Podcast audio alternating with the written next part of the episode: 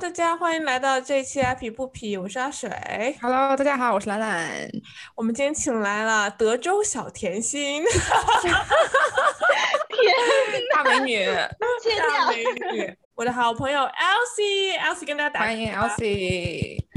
Hello，大家好，我是 Elsie，我是阿水在呃哥大时候的同学，我们第一次见面的时候，对，从第一节课见到彼此就一见如故，然后还发现了一些奇妙的缘分，然后我们就成了好朋友。我现在在呃 Dallas，然后是一个是一个汽车金融公司的小小的 data analyst。很谦虚，很谦虚。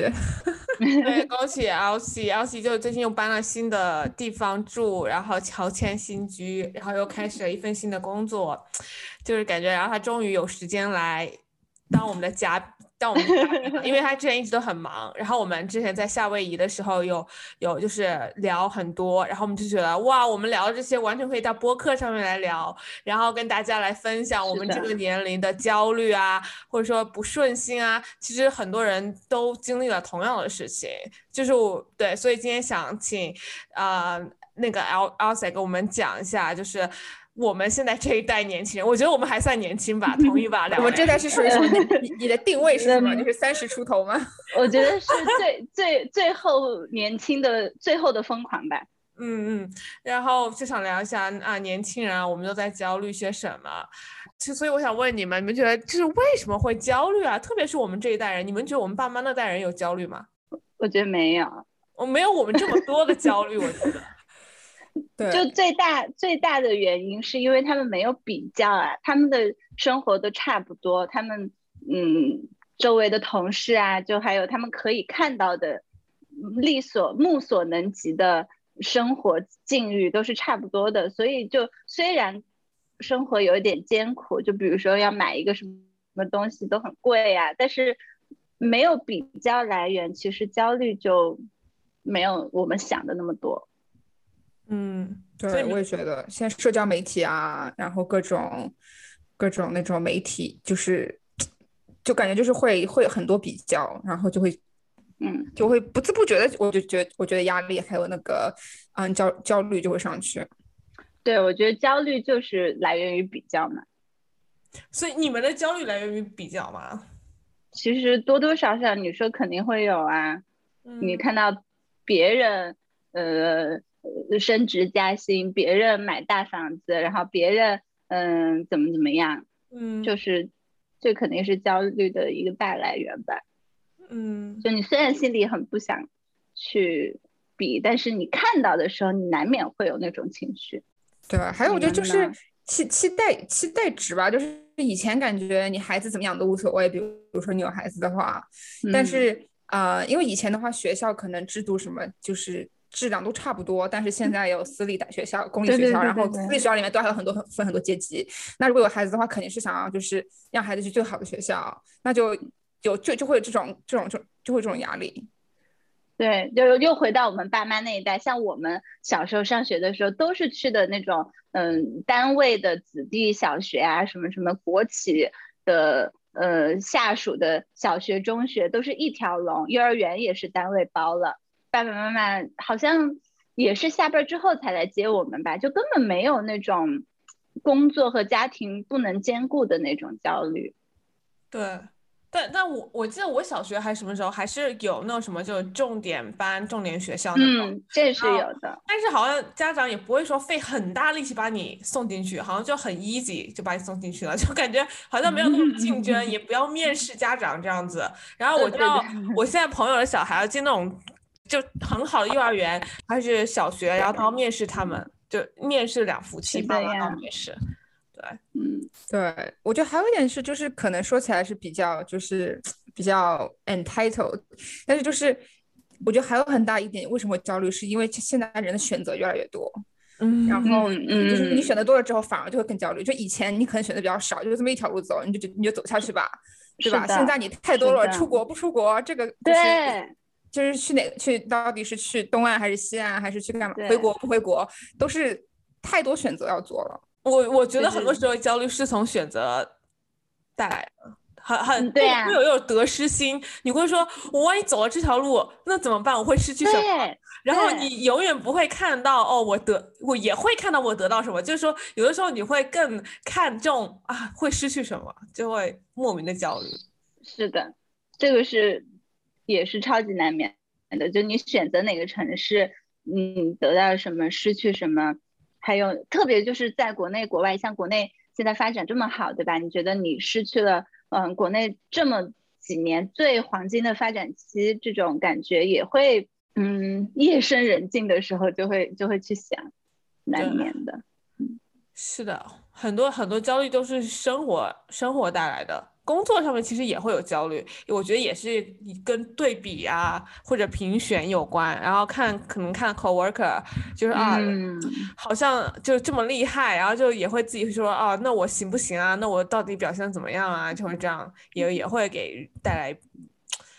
还蛮多不一样的，嗯，就蛮多焦虑。你们工作上有什么给你们带来什么焦虑吗？工作上有啊，就是像像就是比如说跟我同一批进来的新人，比他们嗯表现好，我自然就会就觉得压力很大。还有很多是 PhD，我就觉得哇，那人家天生就压我一头啊，不是吗？对对对，我觉得就是是工作上面，就是你会你会去问自己，OK，我现在这个年龄是不是达到了我这个年龄该达到的地方？对，就就就就就就那个，因为我个人是这么觉得，就是二十岁末和三十岁初是你就是事业发展就是最巅峰最快的一个期间嘛，啊、这个时候你也差不多有点工作经验了，有点人脉了，然后又是很年轻，还是就是可以就是可以很拼的那个年代，就是那个年纪，那你就会觉得说，OK，我现在如果说错过我的黄金时代之后，就可能会就是会有一段时间是平的，然后就想说，到底我有没有就是冲到就是我我可以冲的极限，就是我我就会我对于我来说，我是会有这方面的就是焦虑。我有嗯，我有，我很嗯很多焦虑是来源于这样，就是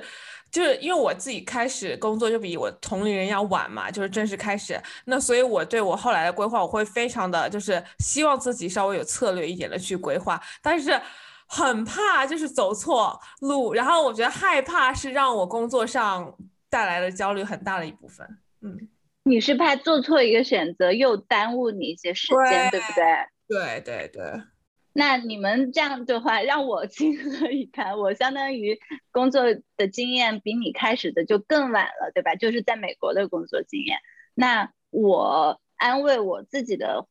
一套一套 逻辑，就是工作的这个生涯是挺长的。就比如说，你看到别人三十出头就到了这个职位，嗯嗯，你晚几年你也是能到的，但这晚几年就，嗯，虽然会会，当然比别人落后了很多，但是你放到整个漫长的职业生涯来看，我不觉得是个特别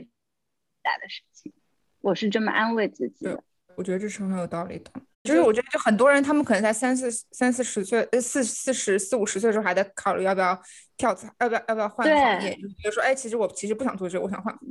然后还有很多，我觉得美，特别是美国，就是有些时候研究生的那种人，可能都已经是四十嗯岁，家里都有孩子，然后他们再去学一个学一个呃，就是就考一个学历，然后去转行。就我觉得就是真的是事业是一个很漫长的一个一个路，就是你回头看的话，其实两年只是可能只是百分之百分之很小很小的一个你你的一个就是整个旅程里面的很小的百分比。是的，而且我们现在的眼睛，我们肯定都是看到我们同龄人或者只大一点点的人，像呃三十五岁做到什么呃 senior manager 啊这种，我们就觉得蛮高了，对吧？但是在之后呢，嗯，四五十岁他们的职业生涯是什么样的？我觉得我现在有一点想象不到。然后，嗯，就是说你你到那个年龄的话，你在那个年龄去赶超他们几年也不是不可能的呀，因为那个时候你已经有了，比如说十几年的工作经验，然后，嗯，就更游刃有余了。哎，但但是哦，其实我觉得很多时候我是从我的 senior manager 身上看到的，很多时候就 senior manager 基本上都三十五加了吧，基本上。嗯。然后呢，他们的故事，告就是他我们会平时会聊天，他们的故事基本上就是说，现在有了小孩，有了家庭，其实对他们来说换行。嗯，或者说去创业是非常难的一件事情，所以这是一个很现实的东西。对，确实是有那种故事，就是说三十五岁创业啊，包括那个我很喜欢的那个故事，Zoom 的 founder，对吧？可能四十多岁才真的崭露头角，然后做上市公司。但是 reality 就是现实生活中，就是你你真的就是你年轻的时候要好好 plan ahead。如果你可以的话，如果你。可以不去荒废的话，这种东西是有成本在的。像我现在 manager，现在他他直接就说他的焦虑来源于他现在已经能算到自己还有多少年可以在工作。那他在这么多年可以在工作的时候，他到底要怎么样计划？他是他会他会觉得有焦虑，因为他年轻的时候也是周转了各种，就是从就是四大往又往 industry 跳，然后 industry 又跳回四大，就是反正就是他就一直在 figure out 自己要什么。然后所以而且他说他现在只想找一份。他熟悉的工作，因为他有两个小孩，然后他，但他老婆也都工作嘛，所以就是他们俩都有都可以支撑这个家庭，就做一个中产阶级是没有关系的。但是他说他年轻时候的抱负，现在已经就是，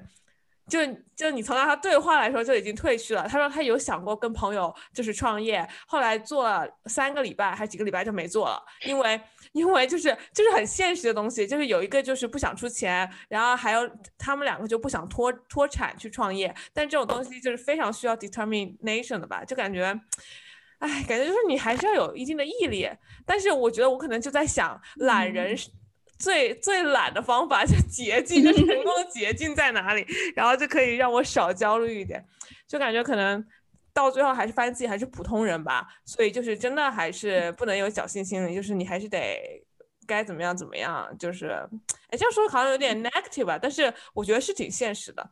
感觉工作几年，我我觉得我之前是个很理想主义的人，然后工作几工工作几年之后变得更更现实了，就是呃会想一些比较 realistic 的东西。然后我我平时找人就是聊天，我也愿意去找那些比较。就是想问题比较现实的学长姐啊，这样子，因为我感觉我已经很理想主义了，我就需要有人来给我泼泼冷水，让我更、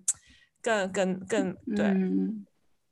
但是这就回到一个，你对自己的定位是什么啊？如果你你是职业上很有抱负，特别是想要创业做出一番事业这种人，你在很年轻的时候，其实你就你就会感觉到你有这种。这种天分或者这种极大的动力会 push 你去做，对吧？那这种事情就是要趁早。然后像像普通人的话，就是你说回到我们回到一个普通人的状态，一个就是说你年轻的时候试了一些错，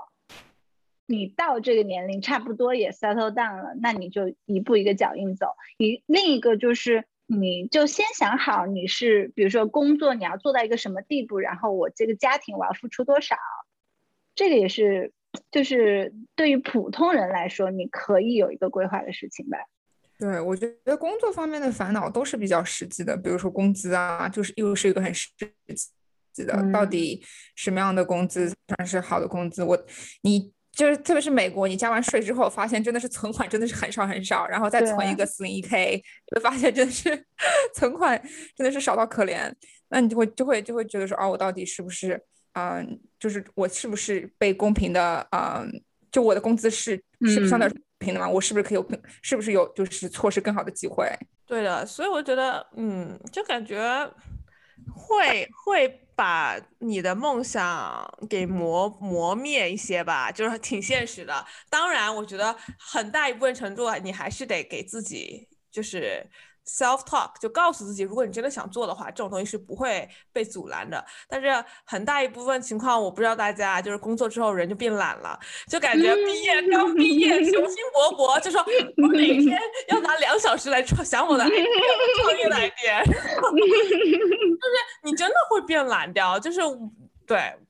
是的，我觉得这就是普通人的烦恼。你好像又想有一些。什么计划？但实际上你下了班就沙发瘫了，绝大多数人都是这样子的吧？对，我觉得这其实可能跟年龄有关，就是说到就是年龄也会给我们带来一定的焦虑。因为就以以前刚毕业的时候，二十几岁出头，就会觉得哇，精力真的是用不完，然后就是加班加班到凌晨一两点，我也觉得无所谓，第二天还 像打鸡血一样继续上班，对吧？但现在本 做做不了这种，现在现在就是根本是不可能的事情。然后就周就到了周末，其实周一到周五也没做什么，但周末就想躺在那边躺平，就什么都不想做。对我觉得就是 体力体力一些，随着年龄的增长。对啊，就我对啊，而且我们现在还都没有小孩嘛，有了小孩之后体力更不够用，对吧？对的，我跟你讲，我刚毕业的时候，我从高中开始，我的名言就是“生时何必久睡，死后自会长眠”。然后我现在，我就觉得我好傻呀，我就觉得，我就觉得睡觉是件多么重要的事情 所以你们对于那个年龄带来的焦虑有什么看法？这个就是，我就我就觉得这个是一个没有回头路的一个过程，就是你二十几岁的时候有的焦虑，你根本就想象不到。对吧？然后到我们现在三十三十出头，这种年龄带来的，嗯，不管是说是社会赋予你的这种对结婚生子安定下来的这种意义，还是说你个人其实到了这个年龄，心里还是会有想法，什么时候生孩子，什么时候，嗯，就承担这种。我们说的是大人的责任，是一个很大的责任的转变。这个焦虑是其实是内心深处最大的焦虑吧，因为你一旦决定生孩子，你就再也回不去了，对吧？对，而且还有就是你会照镜子，你会发现自己的法令纹啊，那种标准。在想，哦天啊，又开始把医美把医美安排起来了，你知道吗？就是有种那种焦虑。我觉得很多时候是。是会被社会影响的，就是你社会就是追求美，然后的那种呃思想。虽然说大家现在都有意识，就是说我不要 fit in，我就是这种这种这种比较肥壮，对。但是你很难不落入，就是或者说有几个瞬间不去落入那种俗套中，然后对，因为被这种社会。社会价值观影响了，耳濡目染了。虽然你清晰的意到它可能不对，但是你你你嗯，人就是一个群居的动物啊。其实说到你很难做到那种就是什么的，那是凤毛麟角的，就是能够心理强大到活在自己的这套逻辑里面，完全不受社会的影响，不太可能的。嗯，对啊，其实我觉得就是还有很多年年龄上面，就比如说就是。是嗯，谈婚论嫁，特别是在纽约，我觉得就是对于单亲女性来说，这是一个比较现实的一个问题。就纽约很多就是，比如说呃二十末三十出头的单亲女性，就是也是对就是找伴侣这一块也是比较揪心。阿水来分享一下，阿水有发言权来分享一下。没有，其实我觉得就是那天我跟兰兰在聊天嘛，然后我们就在说纽约最多什么，最多是 strongly independent women 和 strongly independent gay，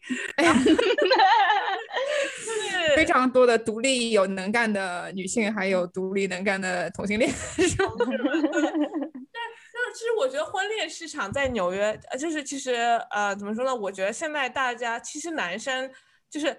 哎，那天看到一篇文章，就是说，呃，女生可能三十多岁的时候，对于二，就可能弟弟会觉得你很有魅力啊什么，但你可能会觉得弟弟不够成熟。然后呢，等弟弟们到了三十五岁的时候呢，他们又有很多小妹妹喜欢他们，然后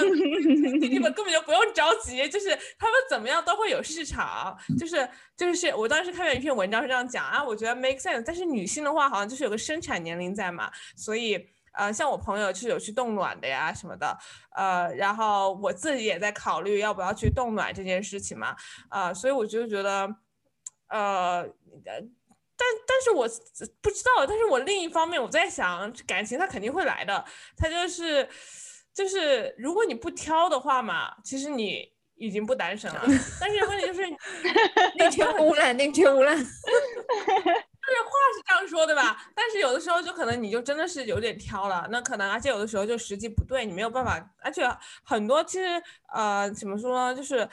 很多男生他也不急着定下来。其实说实话，现在而且包括也不只是男生，现在很多女生也不急着定下来了。对，所以我觉得整个社会在变吧。然后我就在想，九五后的人，他们到了三十岁，他们绝对不会有，就是可能比我们焦虑要少一些。因为我是这样觉得，因为你可能。现在九零后变成三十，九零后三十岁，九零后很少觉得自己老了。说实话，就是，就他还是觉得自己好像一个花季少女嘛，对吧？然后像兰兰就跟我说，实际年龄二十四。但 我一直，我真的心里一直把我的年龄定格是在二十四，我不知道为什么。我是二十六哎，啊，真的吗？我是二十五哎，就真的超夸张。我现在就比如说看那种以前的明星嘛，我会就看他们几岁嘛，看三十六岁，我说哇，怎么这么老？然后一想，哎，其实就比我大，就就就其实比我大几岁而已。因为我的脑子里面我还是在二十四岁，你知道吗？嗯，对啊，所以我就觉得，我就觉得这种东西会会改变的。我觉得社会会改变，包括婚姻制度啊什么的。对，是所以，嗯，是，我觉得对，就是现在来说，其实其实你说白了，四十岁生孩子都不晚，因为因为孩子成年你才五十多岁，现在六十岁之前都多年轻啊，对吧？像我们爸妈都是五十多、六十快六十了，但一点都不觉得他们像以前那种六十岁的老年人啊，顶多还是一个就是对吧？中年人就是唯一就是蓝呃阿水说的这个女性的生育年龄的限制，如果是有更好的技术，比如说冻卵或者是更成熟的这种辅辅助生育的技术出现，那女性生孩子年龄肯定是会越推越晚的。对的。其实我觉得最难就是九零后，因为我觉得九零后是嗯刚好是新时代 transition 的时候，嗯，对，然后你刚好是九零后这一代开始觉得三十岁没什么，然后你到后面等你这种东西社会的 movement 什么，就是运动嘛，嗯，然后你后来到九五后，等九五后三十了，其实他们更不没什么。我们现在觉得三十像二十五，他们可能觉得三十就是二十了，对吧？我们属于这种在 fight 的这个这个 generation，就是我们向社会 fight，对，不要告诉我三十岁是老，或者说什么，就是说我不觉得老什么的。所以我觉得九五后会更更 easy 对于他们来说这个的 transition。唉，所以聊这么多焦虑啊，感觉这个整个氛围啊，氛围一点都不沉重。但是我觉得我讲了单身未婚女性的焦虑，那那你们两位就是有婚姻的，就是女性代表，你们觉得婚姻给你们带来了什么焦虑？虽然我虽然这两位的婚姻都非常的美好啊，想跟大家，所以所以大家可以听听两位美好婚姻的少女们有什么焦虑。婚姻嘛，就就担心这么几点嘛，就是，对，就是第一，就我觉得就差不多就那么几个嘛。第一个就是你要经营婚姻嘛，因为婚姻也是需要去就是一直去经营的。然后第二个就是财务方面啊，就是怎么样，呃，就是那个预算，就是到底怎么样才可以过得舒舒服服的，对吧？然后，嗯，第三点就是生，就是就是养家生孩子，然后怎么就是。因为我们现在年龄还 OK，但是我们总会到一段时间是有，就是上有老下有小，对吧？那嗯就要肯定要就是要为为那个时段要去准备起来，就不能就是很自私的，就是就是想干嘛干嘛就挥霍啊。对，我觉得兰兰比比比我想的还要 再深入一层。我觉得我现在最大的焦虑就是生孩子这个，不能说迫在眉睫，但绝对是一个近两年的计划吧。因为这，而且你说的像比如说维系婚姻这种，我觉得都是。放在生孩子这个大集合里面，因为其实我觉得我们应该都同意，没有孩子的婚姻其实跟谈恋爱没有区别，对吧？因为就是两个人，然后你相处的模式什么的其实都是一样的。但是不是大家都说世界上只有两种人，一种就是没有生孩子的人，一种就是有有孩子的人。这个对你人生的改变是特别特别特别大的，对你夫妻关系的改变其实也是生孩子之后会有改变。所以我觉得这些都是一个很未知的过程，就是嗯，你现在看了很多呃，知不管是生孩子的科学知识，还是这这种人家的故事分享，你都不会有一个切身的感受。就这个对对我来说，这个恐惧是现实的，就是又期待又恐惧吧。对，我觉得这个说的很对，就是我觉得有了孩子之后，你就要么就是关系更好，要么就是关系更差，就是 就是可能会就是走，可就我就是可能会动态，对我就会有动，就会有就就是你就是啊、呃给你的关系就是 introduce volatility，对不对？就是嗯 introduce 嗯。uncertainty，、嗯。然后然后我老公就跟我去讨论过这个事情嘛，然后我们就说，哎，现在就是就现在两个人挺好的，就是那为什么要要有要就是给我们自己我们的关系 introduce 这种 uncertainty 这种 risk，、嗯，就就是会有这种想法，对，因为你其实是对像刚刚 Elsie 说，你看再多的书也不可能让你准备好就是做做家长。对，就是但但这个呃，我们现在过得好，还是又遇到这个女性生育年龄这个限制？这个东西真的是 这现在我们讨论话题里面最烦人的东西，对不对？是的，如果没有这个限制，就很没有那么多有的没的烦恼了。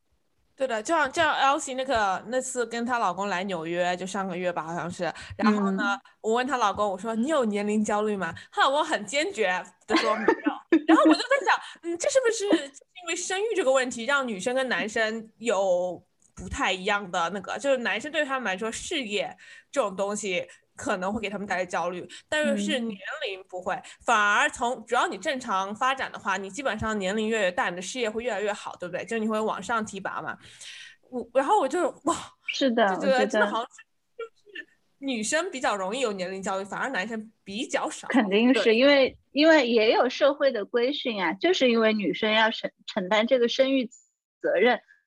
她就要要规训你在该。干什么的年龄该做什么事，对吧？但是男生从来就不会有人给他们这种这种观念。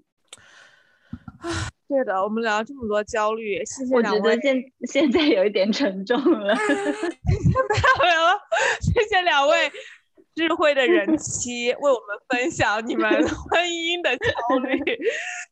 那那那我们不能老是就是 dump 我们的焦虑给听众，对不对？我们应该也要提供大家一下，就是有什么可以解决的焦虑的小方法，实用的。我觉得呃，就是我我说一个小很小的，然后我们一会儿再说大一点的。从小的里面，最小最小，你可以操控你的生活，操控你的焦虑，就是做一些让你开心的事情，对吧？其实运动就是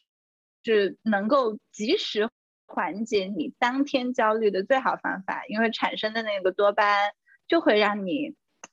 心情愉悦，至少在当下你会嗯忘记减轻那个焦虑对你带来的身体 损伤。我觉得我觉得运动很解压，而且很多事情可以在运动之中想出来，就跑步啊，跑着跑着啊，然后就想想到一个解决办法，就让自己稍微什么分散一下注意力，我觉得是个很好的办法，就不要一直对。还有就是，其实做家务、把东西、把东西整理的干净的过程中，你也是一种解压。还有有的时候，你工作里遇到一个问题，好像你如果一直坐在办公桌前面，你是想不出来的。然后要在你干别的事情的时候，bingo 一下就想出来了，对不对？对我一般都是在压力大的时候才会想做家务。嗯。或者是逃避一些别的事情的时候，对对，不想加班了，不想加班。对，对我觉得就是最近对我来说比较有用的，就是缓解压那个焦虑的方式，就是树立正见。就是我说的树立正见是指什么？就比如说我之前看社交媒体，就经常会比来比去嘛，就说哎这个人又出国旅游了，哎这个人又升职了，哎这个人又加薪了，然后就会觉得哎心里就是。嗯，就我觉得会免，就是忍不住可能会有点羡慕、嫉妒啊之类的这种情绪在那边，然后就觉得哎，自己的人生好像怎么没有就是人家那么顺、那么美好啊。然后我后来就会就发现，其实这种情绪都是建立在不正确的思想上面的。嗯，好像就是就是如果说我认为人生的成功就是建立在加薪升职上面。那我如果是通过这种想法的话，那我就会觉得我的人生很不成功，但是而且永远都得不到满足。对对，但是其实人生定义的成功，并不是说啊，就是旅游、加薪、升职，就是这些东西。所以我本身的这种情绪，就是来自一个非常不正确的一个认识。那我就会觉得说，OK，那就没有什么好，就是让我羡慕嫉妒的，因为。就没有什么可以，就是是不成立的一件没有逻辑的事情。然后我觉得这样就是这样子去逼自己去想的，就是去思考的时候，我会觉得我会就是平帮我的心情会平复一下。我我觉得我的跟你有点异曲同工。我觉得我的那个关键词关键词是自洽，就是你选择了什么样的生活，你就是要看到他的好，然后你不要去羡慕别人的。生活就是比如说，嗯，别人怎么怎么样了，是因为人家付出了这么多，或者人家刚好有这个机会，但是你不能去想你得不到的东西，你要珍惜你现在已有的东西，而且你要 set 你的，嗯，你的想法在你你的生活是想要一个什么样子的嗯嗯 balance 上面，你最想要什么结果，那你就按照你的想法去做，不要受别人的影响，对吧？就比如说，我就觉得我现在，嗯，有一个呃挺好的老公，挺好的工作，那我现现阶段我就挺满足了，那我就看看我能怎么样做的再好一点，但是我不会去羡慕一个我够不到的东西，或者是怎么样。对，是的，我觉得就像那个，就是其实有无数种可以过日子的方式，就不是说只有一种，对不对？所以我觉得其实并不需要，就是看到别人的生活，就是啊，我就是我就应该是过这样的生活，只有这种生活才是对的。其实每个人都有每个人的路，我觉得是的，对，知足常乐 很重要。我觉得对我来说，我我。就是你们说这些，我觉得我都会有，就是就会有在用。但是如果就是目标型的焦虑的话，我就会开始行动。因为我后来总结，我为什么会焦虑，特别这个焦虑跟一个某个目标，或者说我现在想要的 stage，但我没有达到的话，然后我会发现是我想的太多，做的太少，我觉得这是根本原因。所以我就会开始，而且在。就制定计划，就在你制定计划的过程中，你好像看到了希望，仿佛就不管你那个计划能不能达成，但是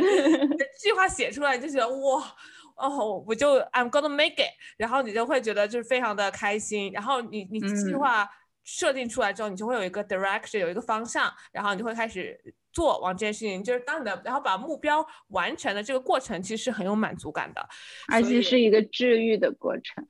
对，是个治愈的过程。还有一个就是，我还蛮喜欢把我的焦虑跟不同的人讲。那哪怕我今天可能有个焦虑，我觉得 Elsie 会懂我，然后我就会，哎，Elsie 在不在？然后我跟你讲，不啦不啦。那如果我可能打反啊，有什么打反这个东西工作或 social networking 焦虑有，我就会说啊，来来来，你过来，你帮我看一下什么什么。就是就是感觉你你你确实要有一个这个 group of friends，就是你的 supporting system。我们之前也有聊过，就是没有人说能够一直听你的焦虑，但是你如果把你的焦虑分成一小块。小块跟你信任的朋友分享，然后他们会有 solution，我觉得这也是一个很好的方法。因为我也会愿意听我朋友，就是 double 来来 else 有什么需要 jump 的话，我也愿意接受。我觉得这是一种就是 mutual 的东西啊，就是你要建立一些这样的 connection，然后来帮你稍微舒缓一下你的焦虑，也是一个很好的。但是千万不要把你所有一天到晚跟你的朋友抱怨这件事情，会把朋友赶走。最好的方法就是你每天跟他抱怨。